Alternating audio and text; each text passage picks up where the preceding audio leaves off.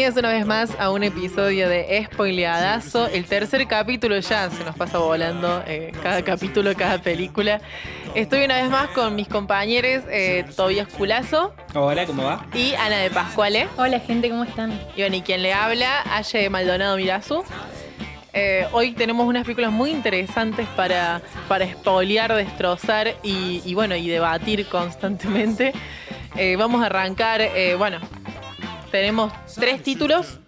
¿Y qué les parece si arrancamos ya con el primero? Vamos nomás. Vamos. La primera película que tenemos, bueno, antes que nada les mencionamos las tres. Eh, la primera va a ser Enola Holmes, eh, la segunda va a ser Magnolia y la tercera Rojo, cosa de que ya, eh, si están escuchando este podcast y no vieron alguna de las pelis, por favor vayan a verla y después reproduzcan esto. O bueno, quédense un ratito más y, pueden... Sí, o vayan salteando. Sí, salten. Cada 20 minutos una peli nueva.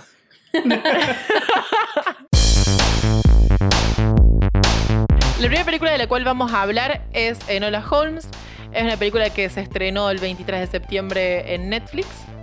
Eh, ahora, película nuevita 2020, estrenada en pandemia. Eh, tiene el protagonismo de Millie Bobby Brown, Henry Cavill, el famoso Superman, el papel que más lo reconocemos. Millie Bobby Brown, la chica de Stranger Things.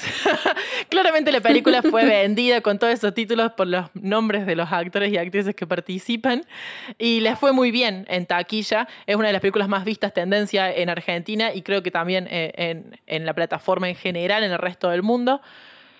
Y, bueno, es una película de misterio y aventura que sigue la vida de Enola Holmes, que es la hermana de Sherlock Holmes. Un Sherlock Holmes protagonizado justamente por Henry Cavill. Y, y bueno, y también de una forma es como que no sé por qué motivo yo esperaba como que esta fuera una secuela de Sherlock Holmes que ya conocemos. Entonces, en cualquier momento yo esperaba que aparezca ahí Robert Downey Jr. y no estaba. Sí, no está, no está. Dijiste, dijiste taquilla y ya me descoloqué es como que digo, un éxito de taquilla es, raro. Sí, en estos es verdad. Es raro decir, sí. Pero bueno, se sigue midiendo, eh, en, bueno, en este caso sería visualizaciones de rating. un éxito de, de, de, Netflix, de plataformas de streaming. Rapidito y resumido, ¿podés decir de qué se trata la película? Sí, la película trata, bueno, justamente de, eh, seguimos la historia de Enola Holmes, eh, una, la hermana menor de Sherlock, que vive con su mamá, Elena Von Carter, eh, actriz muy reconocida también de Hollywood, pulgar para arriba por, ese casting. ¿Cómo? Es Bellatrix, de Harry sí, Potter. Es Bellatrix de Harry Potter. Igual es la, es la protagonista de todas las películas de Tim Burton. Exactamente. también. ¿no también en el Club de la Pelea? Claro, en el Club de la Pelea. Sí, sí, es reconocidísima y a mí me encanta que aparezca. Eh, gran puntaje ahí para, el casting de, la peli. Y bueno, y trata sobre justamente eh, eh, Elena Bonham Carter, que hace de la mamá de Millie Bobby Brown. En un momento ella, bueno, nos muestra más o menos este background en el cual Enola Holmes es una chica que vive con su mamá, madre soltera, en el cual bueno, va desarrollando diferentes habilidades, educada en casa, una chica que eh, carga con un peso por ahí familiar también, guarda todos los recortes de su hermano en un álbum, sigue toda la historia de su familia, por más que no lo vea desde hace muchos años. Y, así vemos como un día eh, la, madre desaparece, eh, se va de la casa y nadie sabe dónde está. Entonces, Enola Holmes justamente decide, bueno, tenían este cierto juego y dinámica con la madre de tener códigos a la hora de hablar y de, de poder eh, entenderse entre ellas sin que, sin, que sea a través de, las palabras o de mensajes por ahí tan eh, convencionales que se utilizaban. Entonces, bueno, eh, va Sherlock con su hermano Mycroft, ¿sí? Sí, Mycroft. Sí van juntos eh, a, la casa, digamos, a ver, bueno, a Enola Mycroft, el hermano más grande, digamos, de, la familia, está a cargo, es el tutor de Enola cuando la madre desaparece. Entonces, nada, se arma ahí como él, busquemos a la, madre, a ver dónde está, qué pasó. Eh, al parecer, bueno, se descubre que el personaje de Diamond Carter es una activista feminista eh, de, de, ahí de, digamos, del país, digamos, de, que quiere luchar por los derechos de, la mujer. Entonces, bueno, ella desaparece y se va a, marchar y bueno, y, le deja como pistas a Enola para que, eh, pueda encontrarla o no, no, es como que esa parte queda ahí media no en claro porque no sabemos si en realidad tenía o no la intención de que no la encuentre, pero de algún modo le deja las pistas para que no la pueda eh, encontrar su rumbo hacia Londres a buscar a su mamá. Y ahí, bueno, se va, vamos viendo cómo ella tiene las mismas habilidades que su hermano para descubrir ciertas... Eh, nada, para indagar sobre ciertas situaciones, se cruza en el camino con un chico que tiene un nombre muy raro porque es un Lord, Lord Teus, Tewksbury, no sé cómo se pronuncia ese nombre. Es un nombre muy extraño. Sí, es rarísimo.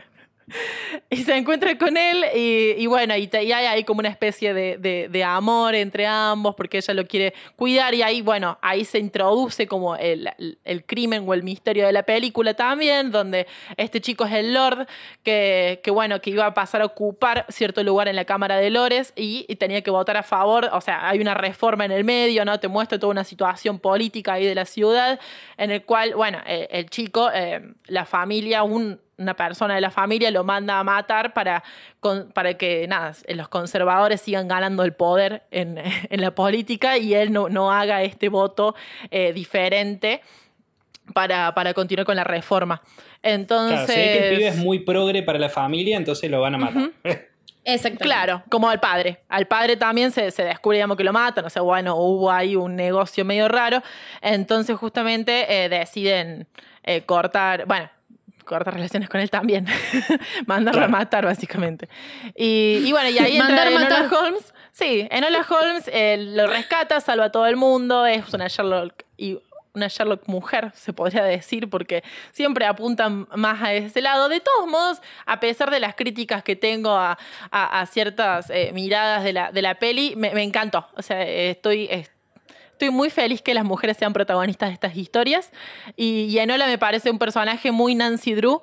Eh, me, hizo recordar mucho a cuando yo de chiquita veía Nancy Drew, las la películas esta, bueno, el remake, ¿no? Porque en realidad es un, personaje literario de Estados Unidos. Eh, me hizo acordar en esa onda de una chica de 16, 15 años que está, está sola, pero tiene esas habilidades de encontrar pistas y de meterse en líos que vos decís, ¿qué haces ahí? ¿Por qué te metiste, hermana?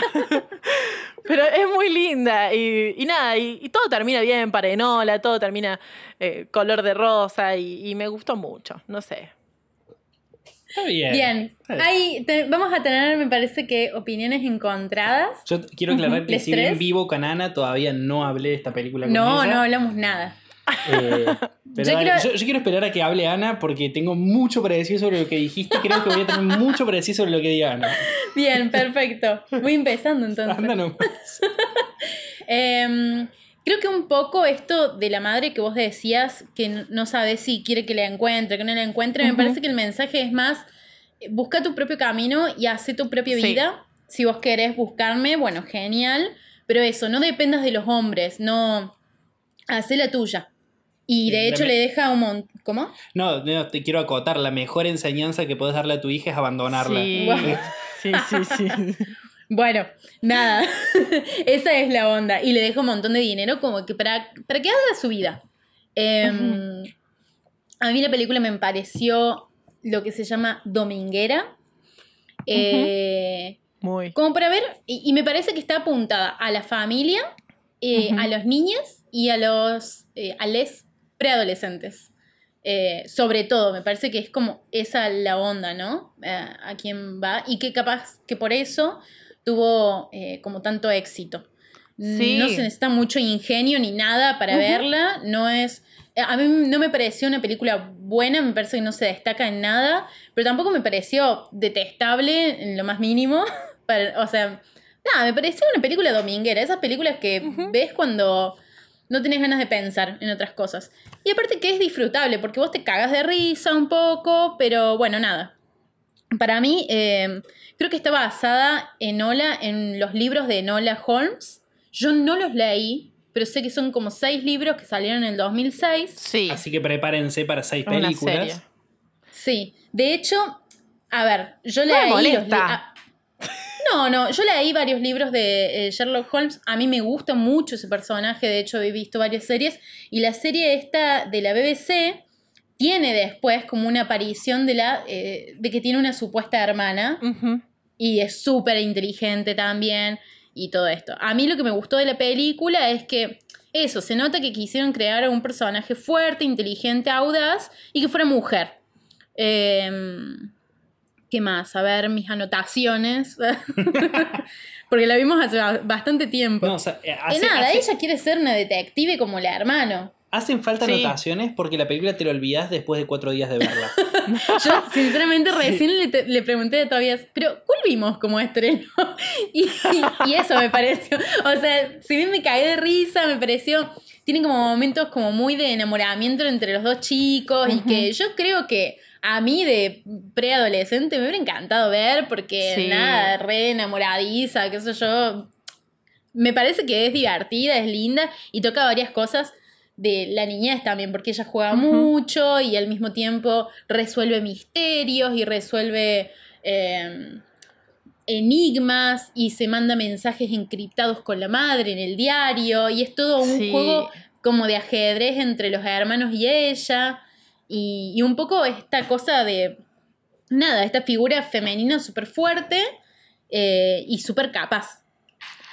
Sí, sí, a mí me gusta eso, digamos, de que sea dentro de todo realista, entre comillas, de esto, de que no es una chica que tiene superpoderes para ser detective, sino que la madre, eh, nada, eh, en la educación en casa que recibió le enseñó artes marciales, le enseñó, eh, bueno, le, instruyó mucho en la lectura, en filosofía, entonces ella es capaz porque estudió mucho, es inteligente y porque, nada, se pasó toda su vida viviendo en ese contexto en el cual hablaba o, por ejemplo, descifraba mensajes o tenía las maneras de comunicarse con su madre de otra forma, tenía sus propios códigos, conocía a su hermano, tenía ese ejemplo. Entonces, por eso me, parece muy rescatable lo que sucede, porque no es simplemente una chica con muy buena intuición, sino también de que está eh, educada y, se crió, digamos, para, para el contexto, digamos, de la peli que, que se desarrolla las situaciones Totalmente. Aparte, perdón, voy a hacer una aclaración más antes de que todavía se muera. la película está em, pensada como en Inglaterra en qué año, no sé, 1800, ¿cuánto será? No tengo ni, idea. Una cosa así. Muy antigua. Pero em, lo que me gustó fue como que se tiene esta onda de pensar que la mujer tiene que eh, ser una buena esposa, ¿no? Y ser criada para ser una buena esposa. y, como que su mayor logro es casarse con un buen marido y tener hijos. Eso, eso es hijes, digamos. Esa es la onda.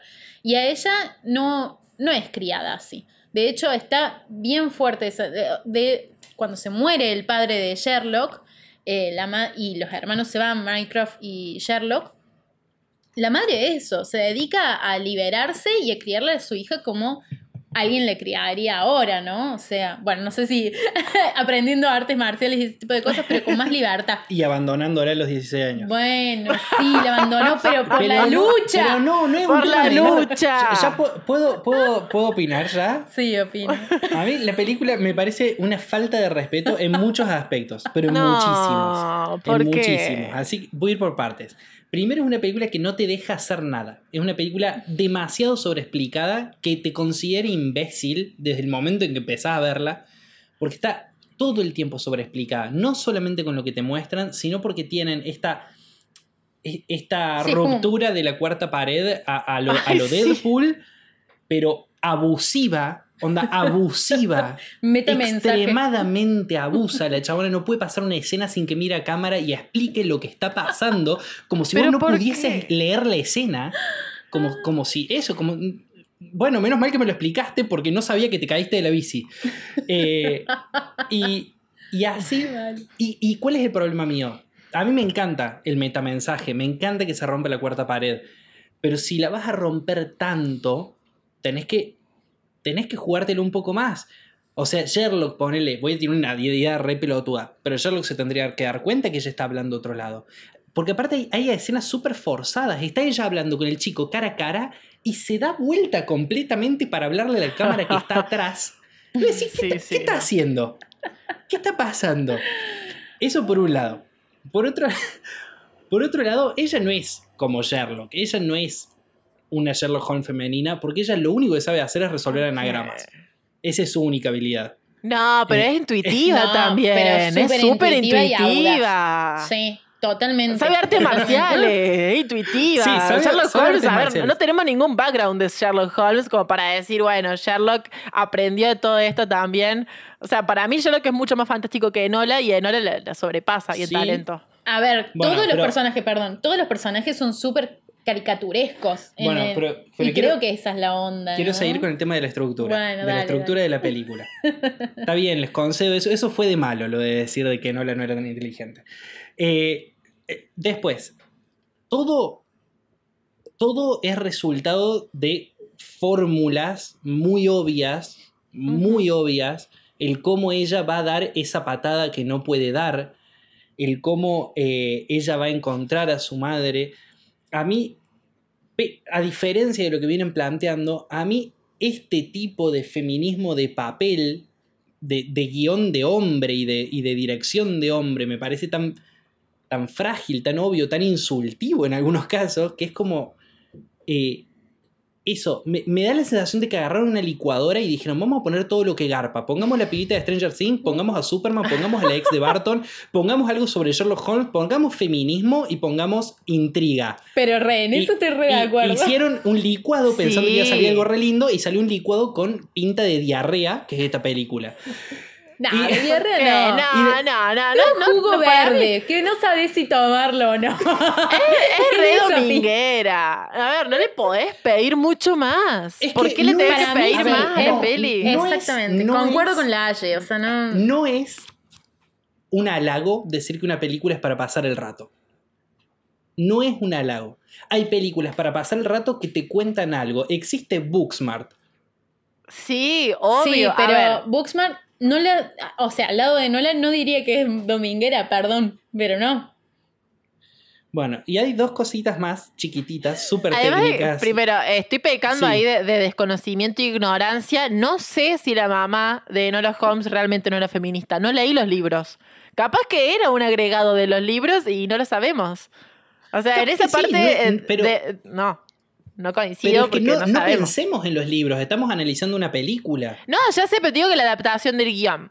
O sea, a mí me pareció bastante cuidado el tema del feminismo. Es más, no me pareció ni siquiera que hayan indagado tanto como para decir que fue un insulto, sino que más bien dieron un vistazo de decir, si la madre se está dedicando a esto en Inglaterra, y bueno, la dejemos ahí porque estamos concentrados en Enola. Y hay ciertos por ahí escenas que me gustaron mucho.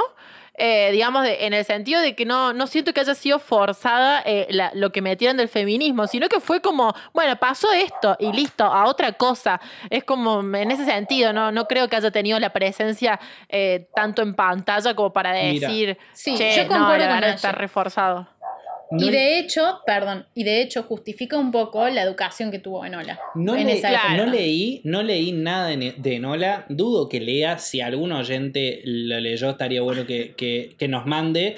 Pero estoy bastante seguro de que es un agregado del guion para caer bien, porque es lo que garpa. Estoy bastante seguro.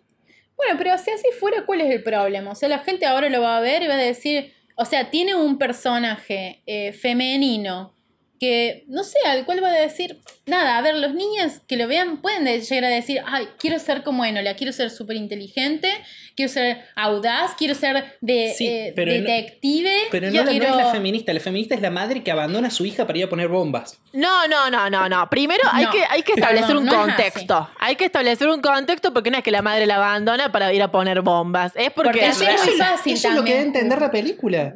No. Eso es lo que entendés cuando No, no, yo no, la, yo no, la porque la madre está luchando para tener un futuro diferente para ella. Pero lo único que te muestran es una fábrica de bombas. No, de hecho, se está, se te muestra en reuniones, te, muestra que está haciendo cosas, ¿me entendés? Y después ella va, aparece la madre al final, y dice, estoy re orgullosa, es cierto lo que hiciste sobre la ley.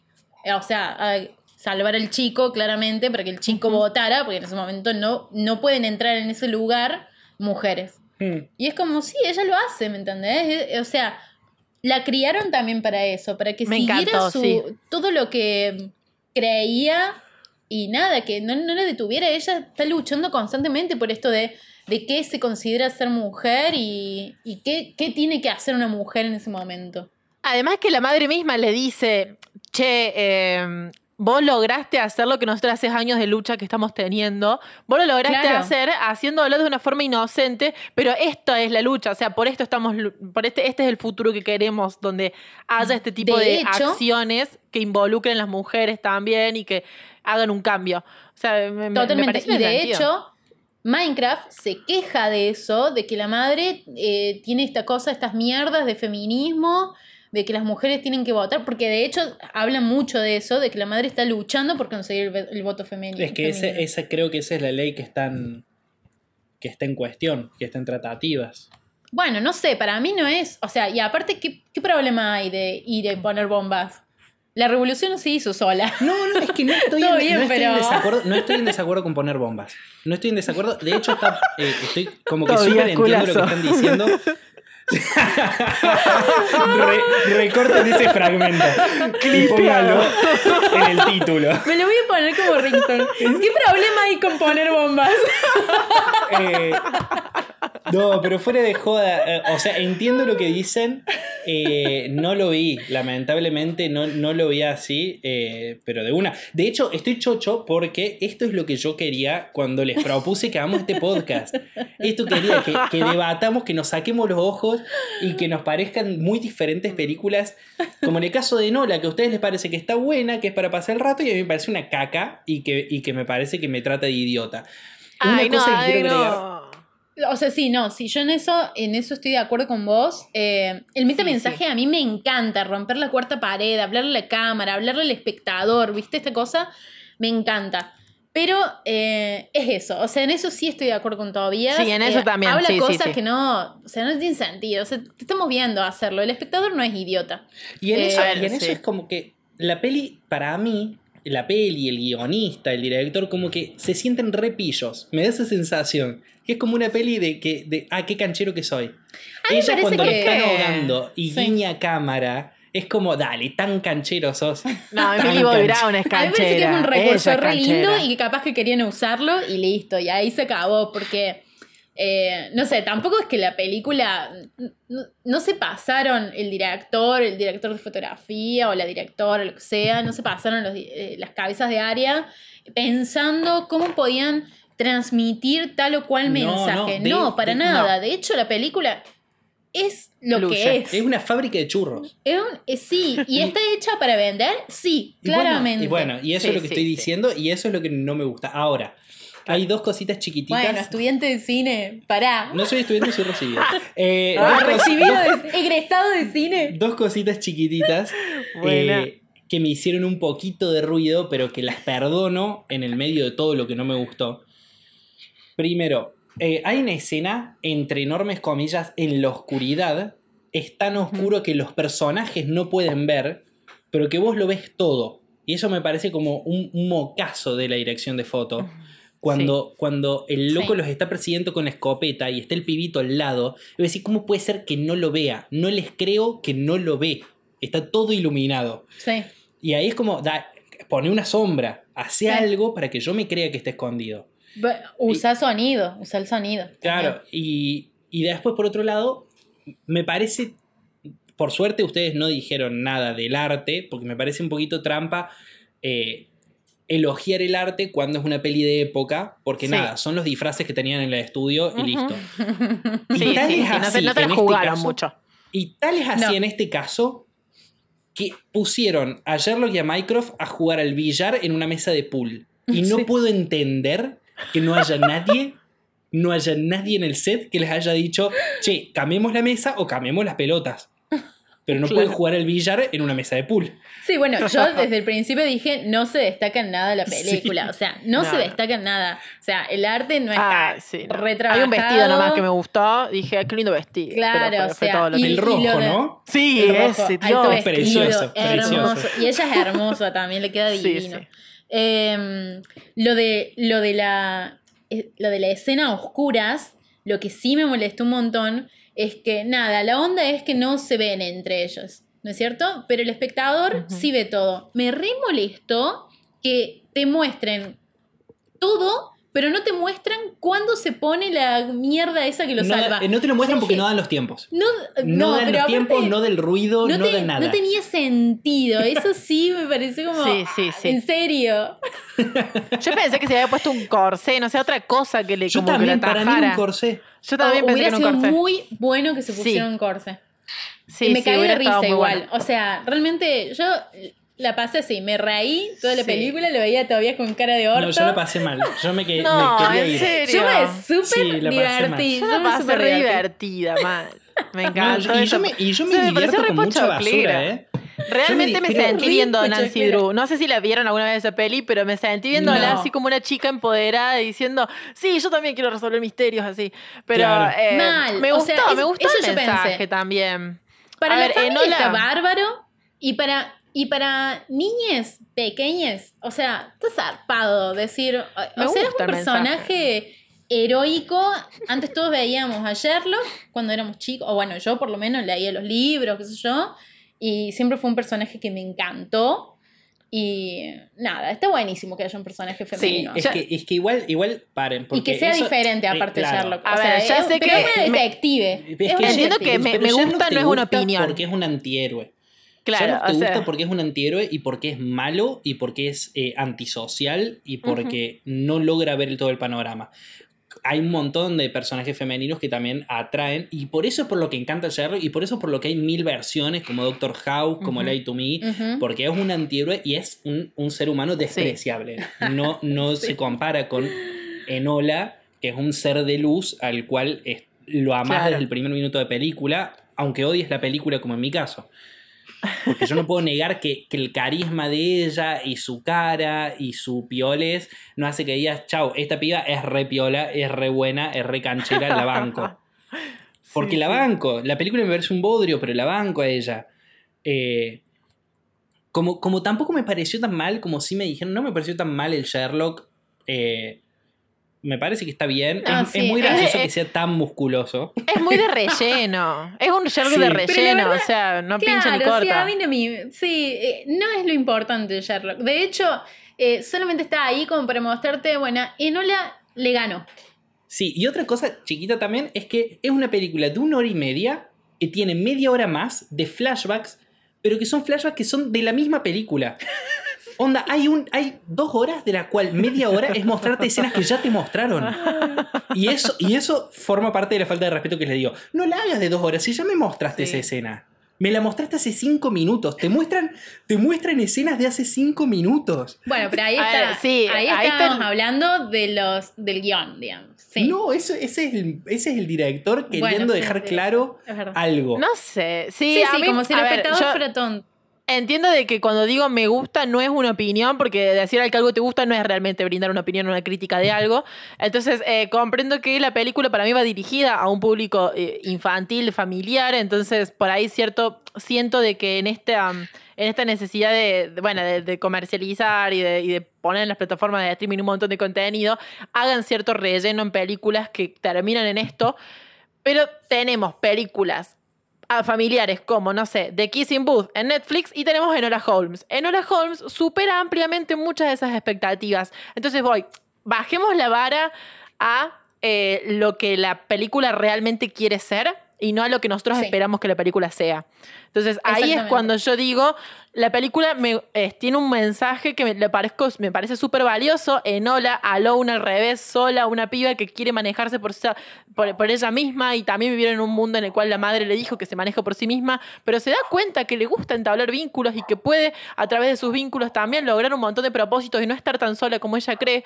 Entonces, eh, eso, eso me parece algo re lindo, o sea, esto de decir, podés ser una chica empoderada, que sabe artes marciales, que resuelve crímenes, que sabe valores y sin embargo... eh, mm, sentirte sola, sentir de que no tenés a tu familia cerca, de que no te apoyan, de que, de que realmente te hace falta eso, mm, forjar esos vínculos. A mí todo eso me transmitió la película. O sea, no tengo, no sé Sí, qué viste, Pela, bien. pero me transmitió todo eso.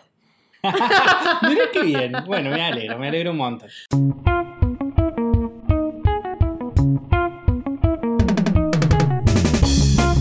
Bueno, la siguiente película que vimos como clásica es Magnolia de Paul Thomas Anderson de 1999. Dura tres horas, pero vale la pena. Tiene un elenco reconocido de Tom Cruise, Julian Moore, Philip Seymour Hoffman, eh, Luis Guzmán, John Reilly, eh, bueno, todos. O sea, es impresionante. Y se trata de, es la película eh, sobre nueve personas con historias distintas, nueve historias distintas, que vos no sabes que tienen que ver, pero que en algún momento de la historia se unen y están muy relacionadas entre sí y están altamente relacionadas por lo que son las casualidades y, según lo que entendí yo, aprender a perdonar y decir lo que uno siente. Y como una... Hay como una em, acción divina que también los ayuda eh, o ayuda a estos personajes a, a decir qué es lo que sienten y, un poco es una intervención, ¿no? Sobre lo que se merecen y, y nada, necesitan. para mí. para mí es, una peli que, bueno, es re interesante que transcurra en, un día, dos días. Sí, sí, sí. Y, y es, es una película enorme, es enorme, es increíblemente magnífica en todos los aspectos. Todo, es difícil hablar de Magnolia después de Enola. Toda la pelea que acaban de escuchar con Enola no la van a escuchar ahora porque, no, para porque cualquier persona que le guste un poquito el cine, eh, cualquier persona que haya visto más de cuatro películas se va a dar cuenta de que Magnolia es una puta obra de arte. Y que Paul Thomas Anderson es un director de la hostia. Ay, sí, no puedo creerlo. Y para mí la peli se trata un poco, como vos decís, y en realidad es de, de gente que está desesperada de amor. También, también. Dios. Desesperada de amor, sí. Y, Desesperada de, amor y, también, digo, de, de buscar de, aceptación y de perdón, ¿no? O sea, no solamente amor. Eso, sí, eso es así. Eh, Paul Thomas Anderson se basó en la película eh, Vidas Cruzadas, que se llama Short Cuts también, creo que es en inglés. Sí. Eh, y eso se nota. Hay que ser hijo de puta perdón, o hijo de puta, o como digan, perdón, me, me quedó el insulto, pero para hacer Paul Thomas Anderson, hacer Magnolia y decir, me vas en tal película, anda a cagar, forro, arruinaste, arruinaste esa película. Sí, o sea, a, mí, yo cuando vi Vidas Cruzadas me encantó. Ahora, después de ver Magnolia y decir, que, o sea, que él haya dicho que se basó en Vidas Cruzadas, se inspiró, es como, oh, no. Sí, sí, sí. Hizo vos la película. Hola, vine a mejorar por mil lo que hiciste. Permiso. Acá Paul Thomas Anderson tiene un montón de estas cosas. Claramente no, no hay esto de tratar del espectador de tonto. Eh, de hecho, da un montón de mensajes eh, desde, todos lados, con la imagen. De hecho, te desafía un montón. Te desafía un montón. Es, como que tenés que parar a pensar. Eh, claro, exactamente. ¿Qué, ¿Qué, pasó? ¿Qué, ¿Cuál es la casualidad en este lugar? ¿Cuál es la coincidencia? Y si un poco vos sabes eh, más o menos podés llegar a deducir cómo se van a cruzar ciertas historias. No es previsible.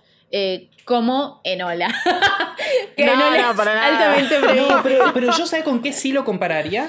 Con la peli Coral que vimos la semana pasada. Sí, lo compararía en ese sentido sí, bueno, algo... Con el diablo en todas horas. sí, el, diablo, todo el rato. Todo el rato.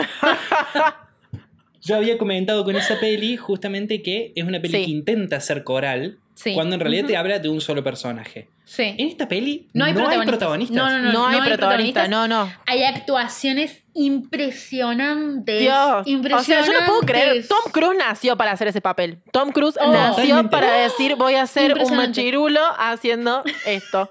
En Magnolia. ¿cuánto, ¿Cuánto sufrimiento?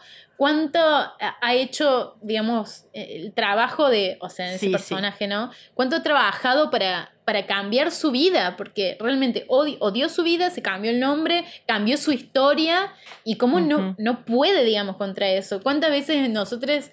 Eh, bueno, yo por lo menos, eh, me ha pasado que digo, a este familiar en, el lecho de muerte, eh, que haya sido muy malo conmigo, eh, nada, le voy a decir de todo y no voy a llorar y qué sé yo. Y lo mismo hace Tom Cruise. Se y rompe. Nada, es inevitable. O sea, es amor, es amor que tenés ahí, por más que esa persona no se lo merezca. Y eso pasa un montón en la película.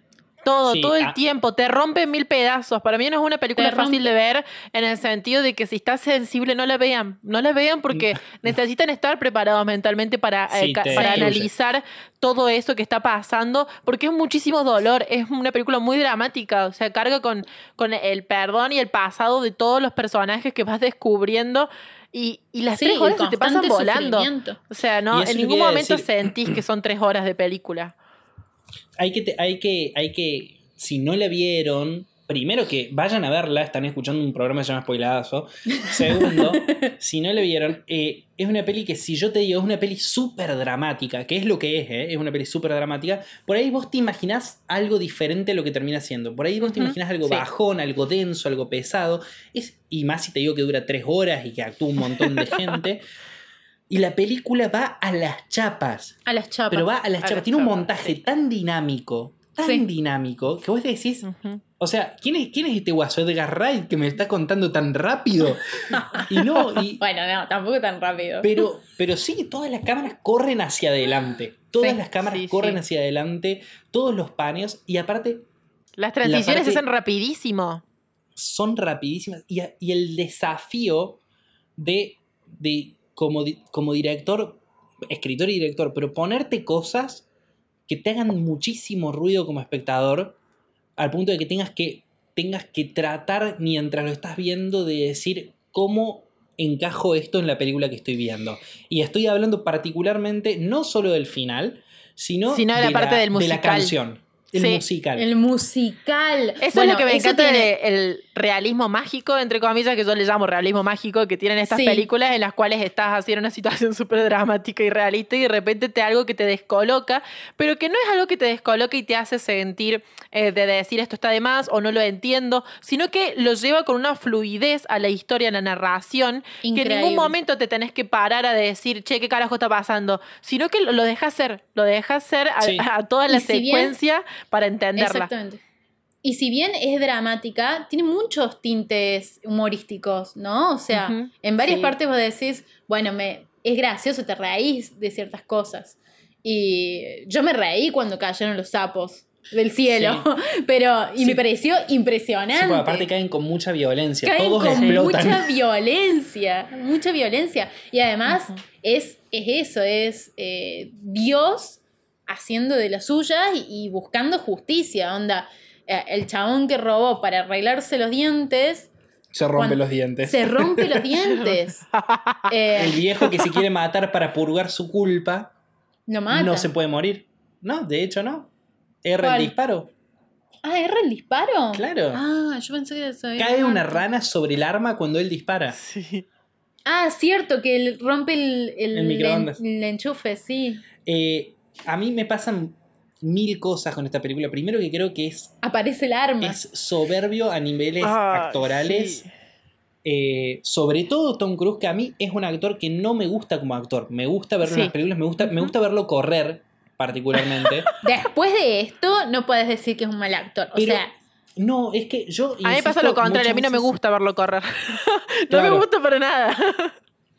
Pero en esta película es como que vos decís eso que dijiste vos ayer, este papel, este papel lo hizo perfecto y es la mejor actuación de Tom Cruise y, es increíble y tiene mil momentos en los cuales vos ves transformaciones internas, cuando lo están entrevistando y, ves, cómo pasa de canchero a, se divierte, no sé. A, pasarla mal. Sí, sí, le está sufriendo, o sea, le está pasando mal porque ahí se da cuenta que toda la historia que se armó va a salir a la luz, pero no solamente por la gente, a él le importa más lo que le pasa internamente. No quiere no quiere verlo como una realidad. Claro, claro, claro. Otra, cosa impresionante de la película que, creo que, que, está genial porque te genera el ruido por ahí sin que te des cuenta o si lo estás viendo dándote cuenta, de que muchas de las mejores actuaciones no son en cámara, son con el personaje de espaldas o tapándose la cara. O por detrás. no sé si se fijaron, pero hay las escenas de, mayor grito, de mayor revelación o esas cosas, es como que, ¡pum!, no lo vemos. Todo el, todo el, mambo, por ejemplo, de Tom Cruise sin, con, sin saber si entraron o no a la casa, viendo los perros Y es lo único que vemos. Y escuchamos ese diálogo. Bueno, lo vemos a él en el auto, pero sí vemos a los perros. Claro. O, el tono. el tono actoral de, de Julianne Moore que vos. Yo tardé en casarlo. Ay, cómo le quiero a esa chica. Oh. Está dos niveles más arriba que el resto del elenco. Sí está, muy arriba. claro, está en volumen 11, está, bastante como un toque sobreactuada y sin embargo encaja perfecto en eso. Perfecto. Ay, el niño, ay, me dio mucha pena. Y lo mismo me pasa con, con bueno, con la, sí, el niño ese es Dios. Actúa muy bien, o sea, hay que, hay que actuar, o sea, Qué incomodidad hay que hacer que un niño actúe bien. Eso. O sea, por eh, eso mismo, a veces, o sea, siento que eh, más allá de todo lo que vimos, eh, de, todo lo que dijimos de lo que la película trata, me gusta mucho esa mirada de, la niñez que hace, esa mirada de decir, no solamente, bueno, con lo del concurso de talento y con lo de tanto el trato que recibe ese, ese niño por parte de su padre, como por, eh, bueno, lo que le pasa a Tom Cruise, que lo abandona y quiere cuidar a su madre, eh, lo que le pasa al personaje de la chica, que es abusado por su padre, pero su padre ni siquiera hace el reconocimiento en el último, en el último mes de su vida de que abusó sexualmente de su hija. Em, y bueno, y es así todo como que también te va mostrando las consecuencias, esta como esta, esta bola de nieve por ahí que se genera eh, de de que en un futuro todas estas historias que se cruzan, se cruzan y tienen consecuencias entre sí, también por la vida de mierda que tuvieron ellos de chiquitos, o sea, por la niñez que recibieron, por, por cómo fueron criados, por la familia. O sea, es muy fuerte esa, esa, esa mirada que tiene el director sobre la historia. Totalmente. habla mucho de esto de que a las niñas no se los tiene en cuenta lo que dice, piensan o sienten. o sea, eso es así. El, el guaso que lo único que logró en su vida fue ser un hit de niño y que el resto de su vida es eso. Sí, pero también ganó un montón de plata y los padres se lo quedaron. De hecho, habla de eso. con todos esos chicos. Como sí. sí. Se sea, eh, del talento de, los, de las niñas y eso. Y aún así, no es una película que podría hacerlo y se le perdonaría y estaría todo bien y seguiríamos amándola. No es una película cursi. No. El pibe se para al lado de la cama del padre y le dice, tenés que tratarme mejor. Y el papá le dice, andate a dormir. Y el pibe le repite, tenés que tratarme mejor. Y el papá le dice, andate a dormir. Y se termina la escena. Sí, sí, sí. sí, Vos estás esperando, por favor. Hijo de puta, me podrías haber dejado con la sensación linda y la película es genial igual. sí, y lo mismo pasó con el conductor, digamos, cuando la mujer le pregunta y le dice, ¿qué, qué le hiciste? O sea, ¿qué le hiciste a nuestra hija? Y el chabón te dice, no sé, ella me dijo que la abusé. Y vos quedás ahí como, ¿qué? no sé, dice el chabón, ella dice eso. y es como, no, de ir a decirle, vení, me estoy enfermando. O sea, el descaro que tiene, obviamente, todas las personas abusadoras. No les interesa a la otra persona. Pero, pero eso, la película es mágica, eh, es, es, un, es una clase, es una, es una clase de guion, es una clase de dirección, es una clase, de, actuación. Sí, sí, sí. Eh, es es impresionante en todos los aspectos, sobre todo porque no tiene, no tiene puntos débiles y es... Nunca he visto y me resulta imposible pensar una película con, nueve historias, con nueve protagonistas, con todos el mismo cantidad de peso. Eh, o sea, el personaje de John C. Reilly, que es un personaje que... Y, y que es perfecto también. Ay, ¿cómo lo ¿qué, onda este guaso? ¿Qué onda este personaje? ¿Qué onda esta historia? quiere amor. Y claro, y es, un, guaso que quiere amor y que... Quiere enamorar, tiene mucho amor para dar. Sí, pero es despreciable, es despreciable. Pero es despreciable. No me pueden decir que no es despreciable ese chico. Sí, es que sí. Sí, todos, todos. Es que no hay ningún personaje que vos digas, ay, es hermoso porque nadie lo ama. No. El niño. Sí, todos son despreciables. Ay, sí, eso da mucha y de Hecho, lo único que me queda como, como la duda, lo único que me hubiese gustado, porque sí te queda como un personaje lindo y un personaje bueno, el de Philip Seymour Hoffman. Sí. Pero que está ahí es un ayudante mágico. no es un personaje de la película. Sí, es verdad. No, y no porque no se desarrolla ningún background de él. No, no, de hecho. Lo único que hace es el nexo ahí, una conexión entre personajes, pero que está presente. Él es las ranas de, de toda la película. Sí. sí, Y hablemos un poquito de las ranas, por favor. Porque hay que tener una cabeza para escribir este guion, me impresiona. Hubo, hubo en su momento, y hay con gente que la ve hoy, muchos problemas con la escena de las ranas. ¿Por qué tantos problemas con la escena de las ranas? porque la gente dice, ¿qué carajo acaba de pasar? Estaba viendo una película. Porque no la vio, no la vio lo suficiente. No la vio lo suficiente. Yo me acuerdo estar en mitad de película y ver la, la sigla, ¿viste? Éxodo 8.2 y verla, y verla constantemente, y la tuve que googlear. Yo la googleé a mitad de la película. Yo la googleé porque yo dije, esto significa algo. O sea, yo sé que me cagué el final, ¿no? Porque me lo cagué. Pero cuando terminé de ver la película y vi las ranas, dije, me cerró todo. O sea, fue un círculo que se cerró y ahí entendí. Porque entendí la referencia también anterior. Yo creo que en ningún momento te va a agarrar desprevenida eso, si estás como prestando atención.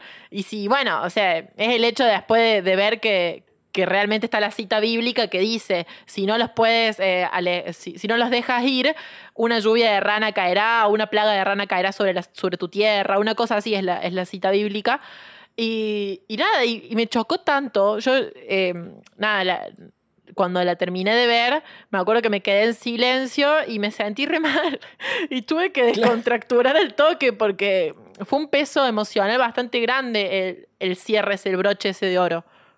Es que, es que son tres horas que te están machacando el alma de una manera tan eficaz y, tan linda y tan estética y tan bien hecha que lo, que lo tomas todo. O sea, no, no, no, no pones un freno porque, no sé, porque la luz te desconcentra, o porque las actuaciones no son creíbles, o porque la música no pega. No pones ese freno. Entra todo y son tres horas que te están pegando en el corazón y, muy bien, y no es una peli bajonera, no es una peli de golpes bajos. No, no, no, no, no, no.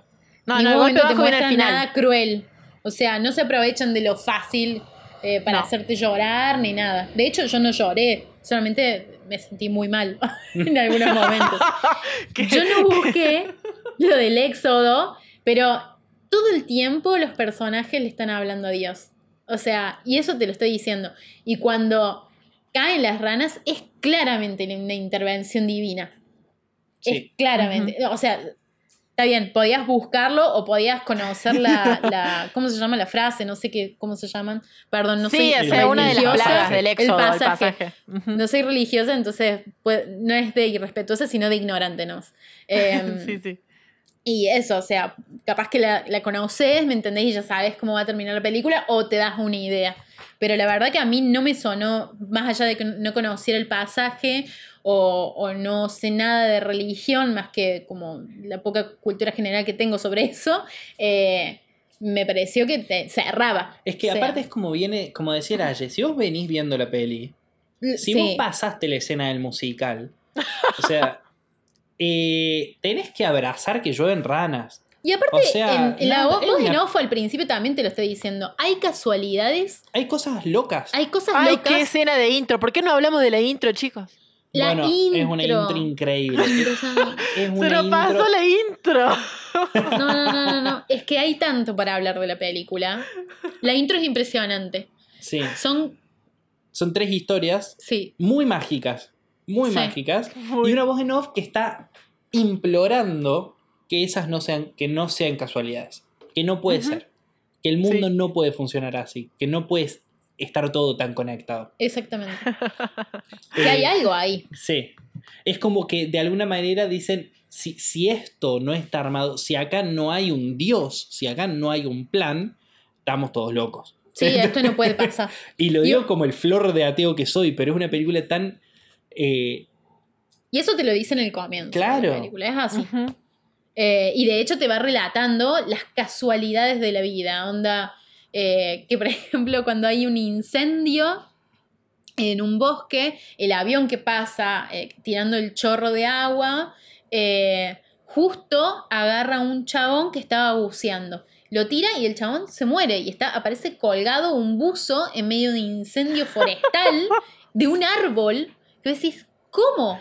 Y que a la vez, a la vez te dice, estas casualidades de que el que manejaba el avión conoció al que estaba haciendo buzo dos días antes en un casino y se pelearon.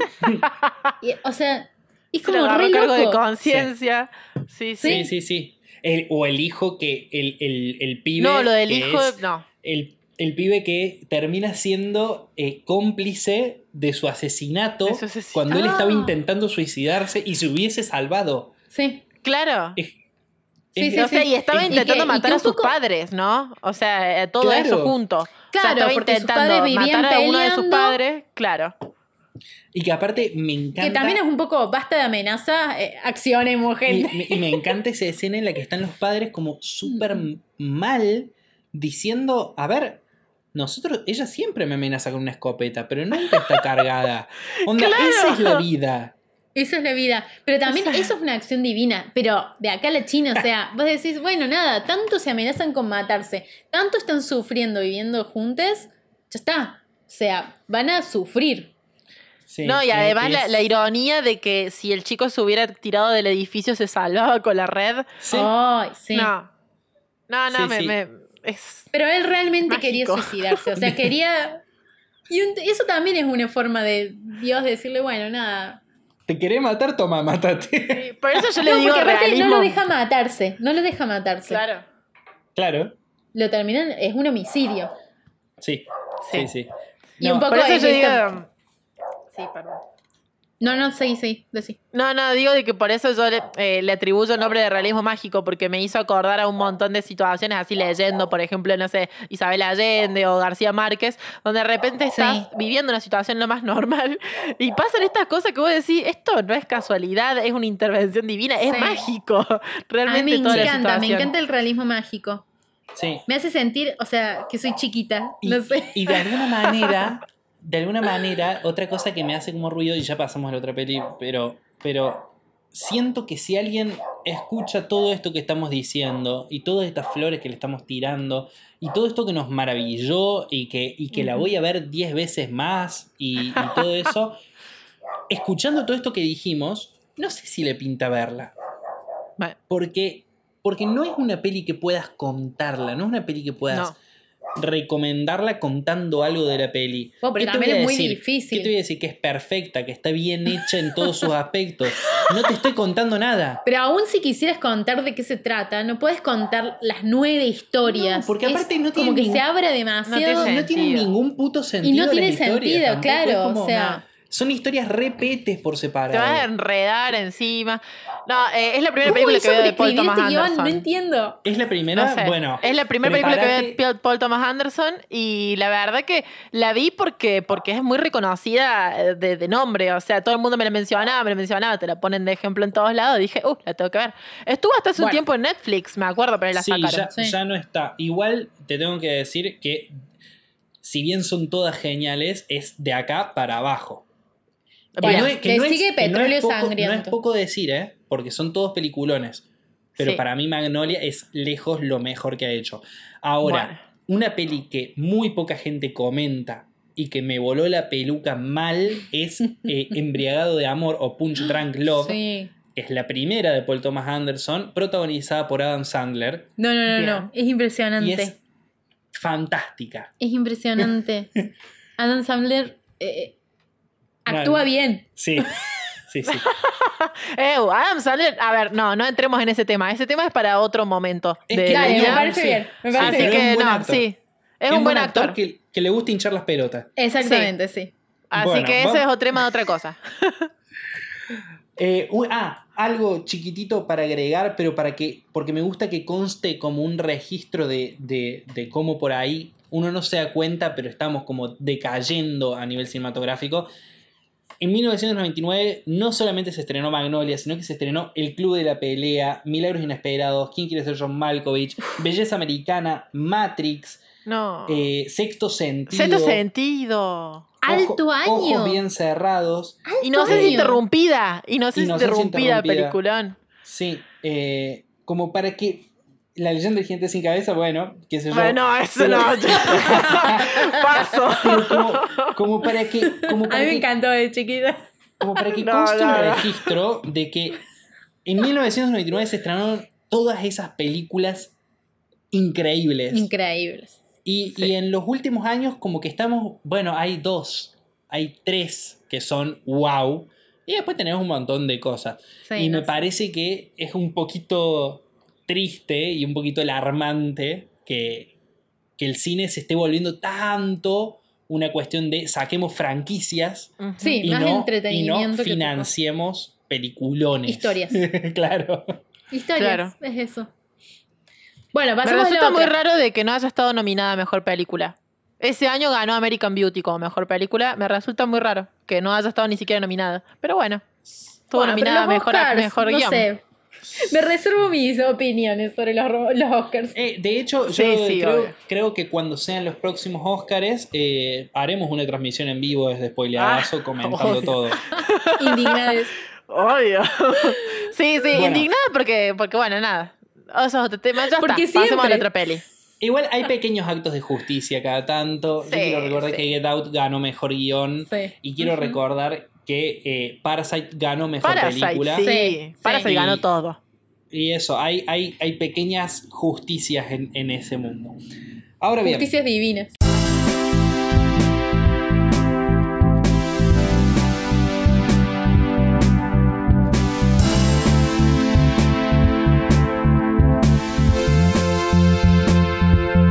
la tercera película ya con, con repasadísimos de tiempo, no me importa nada, esto es un podcast y es gratis. La siguiente película es una película del 2018 argentina que se llama Rojo, dirigida por Benjamín Neistat y, y a un director eh, al cual no sé si ha dirigido otras cosas, tampoco me fijé tanto. Mm, Una película protagonizada por, por Grandinetti y por Andrea Frigerio. Y, y bueno, es una película que me habían recomendado mucho y que yo había leído mucho como una gran película argentina del 2018. Es una película eh, en el 74, 75, 75. eh, predictadura militar, con toda la, la tensión y, y- y el aire de, de golpe de Estado, eh, que sigue la vida de, de un abogado que presencia un suicidio y toma la pésima decisión de ocultar el cadáver. Pésima decisión. Y, bueno, y eso de alguna manera, sin que el espectador se dé cuenta, eh, le va enroscando la vida hasta que el espectador lo, lo nota. Hay muchas cosas de esta película eh, que me gustaron un montón y muchas otras que no tanto. Eh. Yo quiero decir que la escena inicial, la primera escena, la toma esa que dice en, en un, en una provincia de Argentina y vemos una casa de la cual sale una persona Sí. con algo, después sale otra persona con algo, y vos decís, bueno, son la familia que se están yendo a trabajar a tiempo, y sale otra persona con algo, y pasa una persona y mira y entra, y, Sí. y, y ahí es como que terminás de entender todo y decís, están desvalijando esta casa. Claro.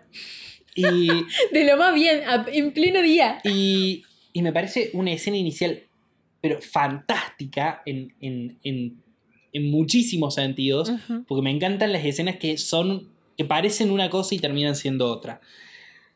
Y después ya sí, arranca la película con el chabón discutiendo en el bar con otro guaso por una cuestión de, nada, cuestiones de, de medirse la hombría quizás, eh, con un con una clave actoral un poco rara. A, mí me hizo bastante ruido, sobre todo en, en la escena final en la cual el, el chileno medio que lo abraza. Sí. Es como que digo, "Mm, qué, qué raro que está actuado esto. Sí, raro. Sí. Esa es la palabra. Y por otro lado, Sí, sí. eh, me parece que es un poquito lenta. Hay algo que hacen al principio y que es algo que vengo viendo mucho técnicamente desde, desde As, creo que fue la primera vez que lo vi, que es algo que vengo viendo mucho y que a mí me rompe mucho las pelotas, pero que se ve que a mucha gente le encanta, por eso lo siguen haciendo, que es poner dos cosas que están en planos muy diferentes, Sí. las dos en foco. Ay, sí. Y poner el blur de- ese de post horrible que me hace Es que- muy mal a que- mí. Es que no, no sé si, si es blur de post porque está dividida al medio y es porque Mm. tenés que poner una cosa que está muy adelante en foco, entonces el fondo obviamente está desenfocado. Claro. ¿Cuál es el problema de usar la Y- profundidad de campo? Y a mí, ¿Qué onda? primero que digo, no me gusta esto. Esto yo lo digo, a mí no me gusta porque aparte el ojo no ve así, no, no, No. entiendo cuál es la necesidad. Y segundo, lo entiendo ponerle en el caso de As, en el cual vos querés mostrar las dos cosas, querés ver la cara de la mina y la otra que viene atrás con el hacha. En este caso, querés mostrar la oreja de Grandinetti. ¿Qué, para qué usaste ese recurso? ¿Qué necesidad? Sí. Eh, eso. Después, la actuación de, de, ellos, de tanto de Grandinetti como de Andrea Frigerio, me gustó, me gustó bastante. Andrea Frigerio me gusta mucho como actriz en algunas películas del cine argentino. A mí me gusta sí, a mí bastante, sobre todo en, en, Desearás al hombre de tu hermana, que me voló la cabeza. Es que justamente esa es como, me hizo un quiebre ahí, aprendí a valorarla mejor. Sí, es que. Creo que no la valorábamos lo suficiente. Capaz, capaz, en algún momento deberíamos hablar de eso en un futuro. Eh, y otra cosa que me resultó rara es eh, hacer una película predictadura, eh, donde claramente todo es predictadura, con guiños burdos al espectador sobre la dictadura en sí, como el mago haciendo el chiste de la mina que desapareció, que no está. Me pareció como oscuro eso. A mí no me parece. ¿Qué necesidad? Me pareció como querer ser ingenioso a la hora de hacer el guion. Pero ser un poquito burdo, ya entendí. No sé. Ya sé que es la dictadura el año que viene. La inminente dictadura. A mí toda la película me dio esa sensación. Es como que el director está hablando de una época que no vivió, se molestó en investigar al respecto, pero está ahí nomás. Es como que le puso su propio toque personal al pasado. Como yo le voy a poner mi, propia, mi propio pueblo, lo voy a formar de esta manera que en cierto punto no me molestó porque eh, eh, yo lo vi desde ese lado, desde ese punto de vista, pero no, no me terminan de cerrar ciertas... Eh, historias que se cuentan o, la forma en que están contadas, más que nada. Claro.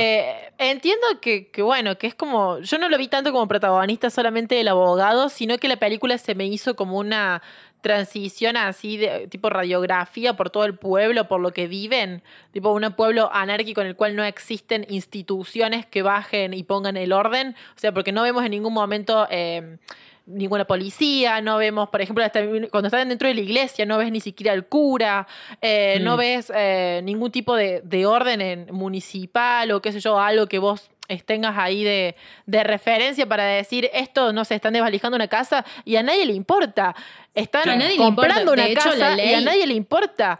Es como... La ley es el abogado del pueblo, no hay otra ley, me parece. Sí, se, ve un solo policía que le reconoce más al abogado la autoridad del abogado que la del policía en sí. Claro.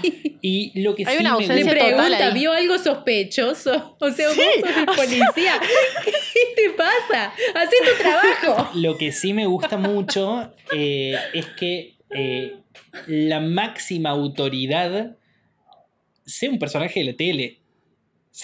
Sea un, un gil de la tele. un famosito. Eh, pero sí, a mí me pasó que siento que la peli pasa muchísimo tiempo sin que ninguna historia vaya para ningún lado hasta que va. Como que todo el tiempo digo, es que eh, todo, todas las historias, yo voy diciendo, ¿esto para qué está acá? Esto está el pedo. Claro. Esto lo podrían cortar. Un montón, yo, podría, yo hubiera recortado un montón. Pero al final como que le van dando una unión así, medio así nomás, sobre todo en la historia del pibe el, celoso. Ah, sí. Para mí, la historia del pibe celoso es un poco de decir, bueno, nada, ya estábamos descontrolados en esa época y se venía de dictadura, así que todas las cosas más ilegales pasan como así, como lo de la casa. Sí, pero aparte de eso, esos pibes, que vos decís, serán malitos, serán locos, van a matar a uno que no tiene un pedo que ver, que, que, que nada, que, estaba en la misma fiesta que el otro. Me resultó muy extraño que lo desaparecieran. O sea, eh, me pareció mucho más sensato, no sé, que, que cuando entraran en el auto te mostraran así, lo caen a piñas a la distancia mientras van en el auto. Hacer algún tipo de. Es algo mucho más oscuro. Sí. Pero no, así como que desapareció de la nada y después, o sea, hacemos la asociación porque la madre dice, tipo, mi hijo fue una fiesta y no volvió, pero a todo esto Perdón, yo no sé si también puede haber sido el otro pibe que bailaba con la, con la otra chica que se había vuelto a la casa y salía de la fiesta.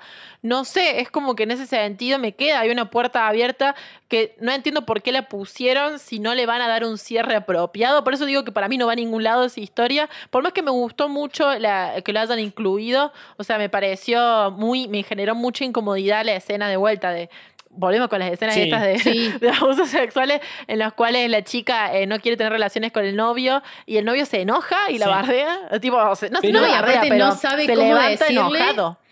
Sí, No, pero, no, y aparte de eso, da por hecho que no quiere tener relaciones con él, pero sí con otras personas y que es una puta. pero es a- así. además... lo- Eso me, pareció. mí- un- Sí. No, que esa escena particularmente me venía gustando, la escena Sí. de, de la presión para coger, me venía gustando, Sí. hasta que de repente el foco queda en él. La cámara Sí. se acerca a él. Está bien, porque él es el que está procesando eh, voy a matar a todos, de una.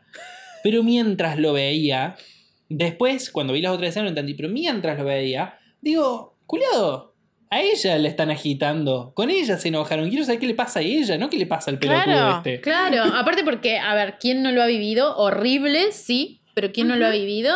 Y es algo súper real. Pelotudito Sí. que se enoja porque no puede ponerla y no respeta ni un poco el, el cuerpo y las decisiones de la otra persona. O sea, eso es así. No, y además de que Eso se muestra de que ella tiene cierto interés en el chico con el que baila. Entonces, a ver, no me pareció. No me pareció descabellado que pusieran la escena en la cual él le pregunta al otro amigo, al, al amigo del chico, digamos, si sabe que coge. Me encantó la respuesta del pibe, tipo, que anda preguntándosela a ella. Y no me extrañaría que seas cornudo si Me ni siquiera tenés los huevos para preguntarle. Yo estaba encantada con toda esa parte. En serio, yo Sí. estaba como, sí, me encanta que le haya respondido de esta manera. Y ahí yo pensé que se venía realmente el momento de, de tensión ahí, de decir, bueno, acá se armó ya eh, la violencia Sí, y todo el, el desencadene de de esa la parte de la historia. Pero no, no pasó. No, nada. A mí me pasó con la película que en la facultad de cine a la cual fui, eh, le cuento a mis oyentes, a mis audientes, A tus fans, Ana, decilo, a tus fans. fans. Eh, nada, que habla mucho de la película, ¿no? Te, te muestran. eh, de hecho, yo había visto la escena del bar, porque te la suelen mostrar en algunas materias y eso. La verdad que hablan de la película como si fuera, no sé, una, locura y no me pareció. Me, Bueno, es que. eh, no me parece una eso locura. fue. Yo por ahí vengo con el hype me muy daba. alto. eh, claro, o sea, sí, a mí me pasó que yo creo que iba pensando en que la película iba a ser una cosa y me defraudó totalmente. Claro. Pero la película, la verdad, me dio igual. Sí puedo destacar algunas cosas, la música. pero tampoco me pareció. Sí, Sí, sí, hay- la música. la música me gustó. Me, me- o El sea, me diseño pareció sonoro que. está muy sí. bueno. A mí, a mí lo que más me parece es que la película genera buenos ambientes, genera excelentes ambientes. Con la iluminación excelentes también momentos- me parece que Muy- genera momentos bastante. muy bien dirigidos también. No, es que digo, buenas tensiones, buenos, Sí. buenos momentos. Sí. Buenos momentos. Los chabones. Tiene como pequeñas genialidades Sí. Que para mí no, no están bien pegadas, pero la escena inicial, como decíamos, los chabones saliendo del patio de la casa y cruzándose a la vieja que está ahí tomando el solcito. me ¡Ay! encanta. eh, ¡Qué locura! Me encantó esa cosas que yo parte. digo, qué, qué buenas que están. Sí, sí, sí. Pero después como que digo, terminar con, con- con una imagen congelada del chabón con peluquín viendo el Ay, baile de la hija. no. Pero ¿cuántas no, no. veces? Pero qué carajo me quieres decir con ese escena? Bueno, que pero todas las mí- situaciones se resuelven mí- de esa forma. Sí. De hecho, no es la primera vez que usa la imagen congelada. Y eso es algo que se hacía mucho en las películas de antaño. Y creo que un poco en, en la. Cuando dijeron, bueno, a ver, ¿cómo, ¿cuáles son las, las cuestiones estéticas, las decisiones estéticas que queremos tomar en cuanto a la filmación y eso? Tomaron como esta decisión estética, pero que quedó súper rara. Porque quedó sola, porque, Porque no tiene doble foco. consistencia. Sí, y aparte porque lo ponen dos veces la película nada más. Sí. O, o hacela más veces, o no sé.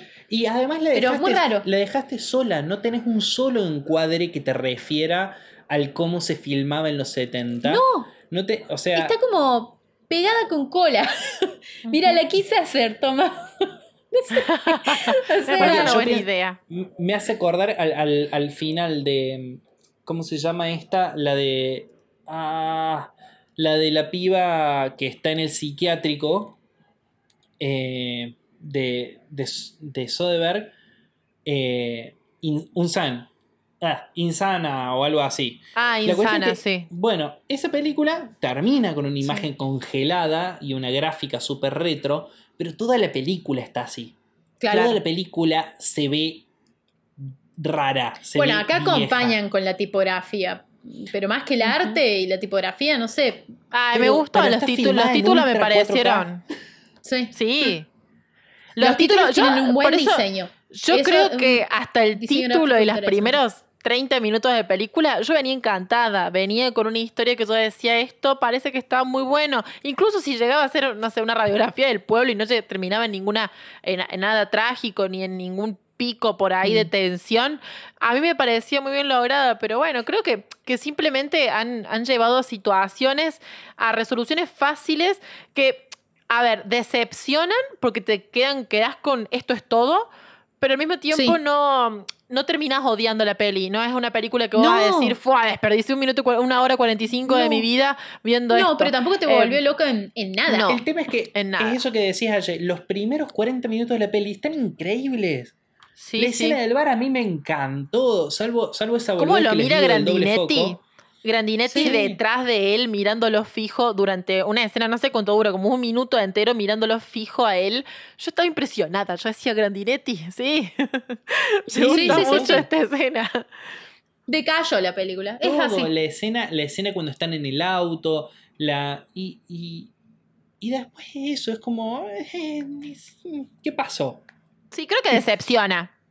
Decepciona, decepciona. Porque encima entra con toda la onda, incluso la tipografía ya te ubica en el tiempo, de qué, más, o menos de qué va la historia, o sea, todo está acompañado al principio. No sé qué pasó.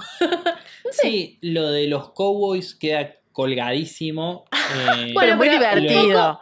Pero es divertido, sí. Sí, es divertido. Pero un poco también te, está, está como remitiendo la época en donde se hablaba mucho de Estados Unidos. Pero no es, remitirte eh, sutilmente, es lo mismo que el chiste del mago. No, no, no, son, para nada. guiños burdos de la dictadura. Es que hay muchas cosas burdas sobre la dictadura. y, todo. Y tratar de, claro, y tratar de como ubicarte en lo que pensaba la gente, en lo que sentía la gente. Sí, la, escena, la escena del periodista entrevistando al interventor y el interventor frenando todo para preguntarle su nombre y dónde trabaja. Eso es como súper burdo, súper obvio, ¿no? No, no hace falta que, tu personaje sea tan malo delante de todos para entender lo que está pasando. Es como que eso tiene muchas escenas muy buenas y muchas escenas sin ningún puto matiz. Es como que la película te dice, acordate, acordate que se viene la dictadura, ¿eh? Pero aparte como si fuera, o sea, si, si está pensada para los espectadores argentines, o sea, es súper claro. ¿Quién no sabe cuándo fue la dictadura? Fue, o sea, hasta el día de hoy, que si todo el mundo, o sea, no, no sé. Debo, debo admitir que hablado. googleé una de las publicidades, la de Ubita, ah, yo que viste que de fondo se escuchaba, es del 77. Me mintieron. ¿Es posta, posta? Sí, es una publicidad real de Ubita, pero es del 77, no es del 75. Del 74. De, de, quién decís? ¿De Ubita dijiste? Ubita, el vino Ubita. El vino, el ah, vino, el vino. La que, la que quiero googlear es la, de, la de Bonafide. No, Butter. Ah, ¿Cómo se llama? La Butter Toffee. Sí. No, era claro, pero no era de Bonafide, era de un caramelo Bonafide duro. Sí. Ah, yo pensé que eran los Butter Toffee, porque le costó un montón masticarlos. La que digo yo es la del vino Ubita. Eh, que se escucha de fondo en la radio que dicen ubita, ubita, ubita, ta, ta, no sé cómo dice, pero bueno. Cantan así. Eh, con y eso la sí me quedé con ganas de googlear. Pero bueno, y no, sé. no, está, no, está, no, hay continuidad ahí. la película. ok. ¿Terminamos? No hay nada más para decir. Igual yo creo que terminamos medio bajonera con rojo. A ver, eh, no es una película que recomendaría por un domingo porque es media, o sea, es muy plana para poder pochoclearla. Eh, pero sí creo eso, lo mismo, lo de los aspectos técnicos y creo que por eso hay que darle un cierre no tan bajonero porque no, es, no la estamos recomendando para ver. Claro, pero sí. es una peli que tiene muy buenas actuaciones, muy buenas muy buenas escenas. Es, muy buen diseño gráfico. Eh, es, es una es una buena peli argentina. Sí. No entra en el grupo de las malas. No tiene problemas sonoros. Tampoco está en el grupo de las mejores. Pero, pero es, una, una peli que está bueno ver y que, y que está bueno que se haga y que está bueno que esté en Netflix. Sí, apoyemos las pelis en Netflix. Las pelis argentinas en Netflix la apoyemos. Pero, pero eso, sí es verdad que no hay que dejarlo tan abajo. Muy bien, muy bien, eh, Porque la peli es buena, solo que tiene eso, qué sé yo. claro, sí.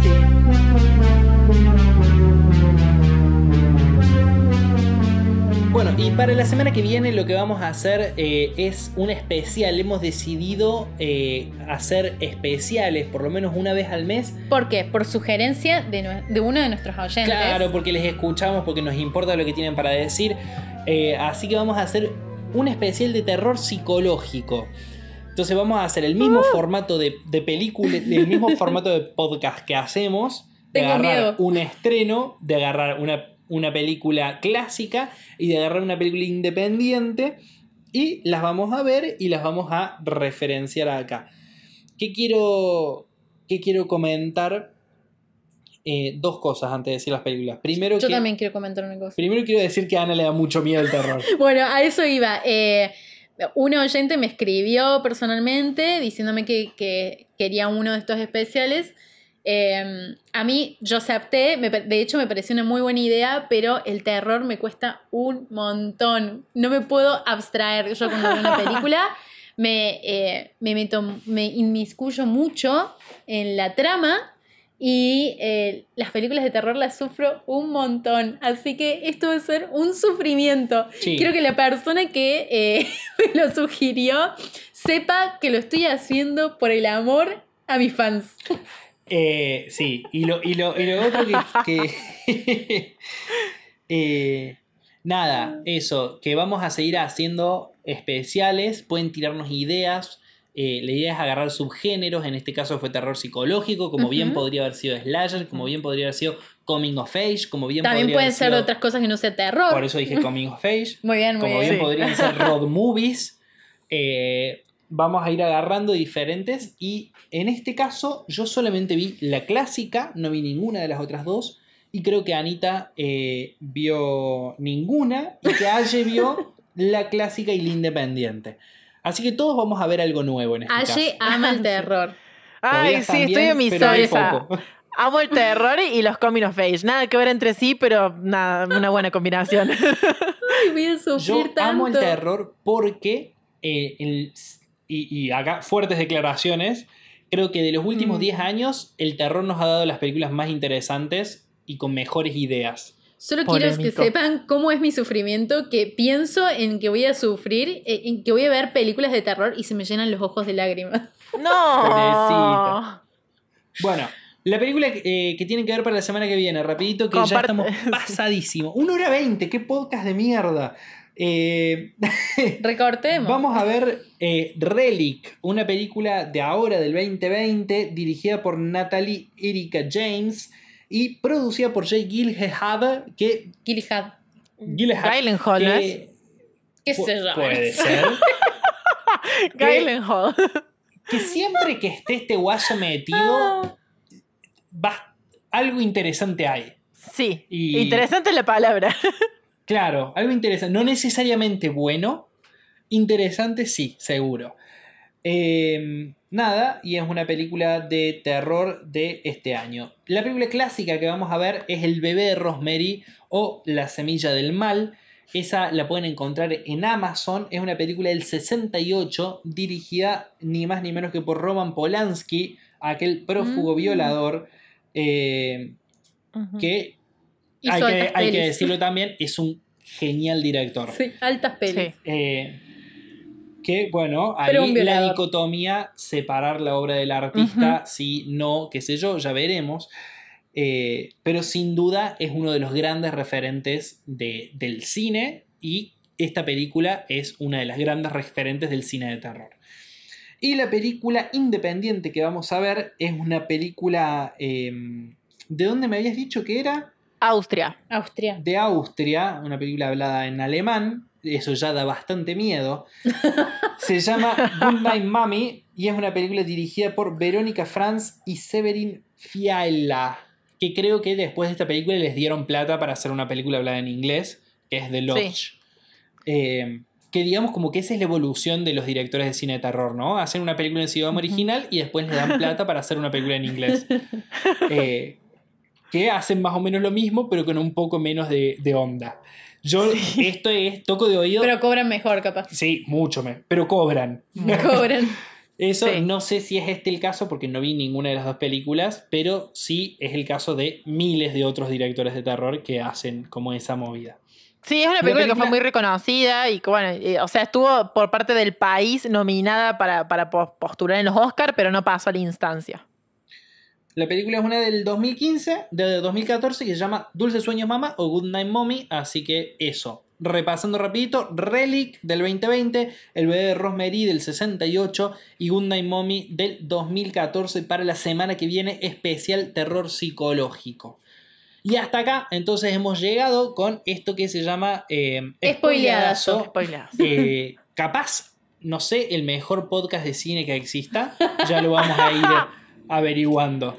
Eh, nos vemos la semana que viene. Bueno, nos vemos. Eh, y nos nada. vemos. Eh, traten de disfrutar las películas de terror. sí, y compártanlos así las demás también piensan de que somos las mejores.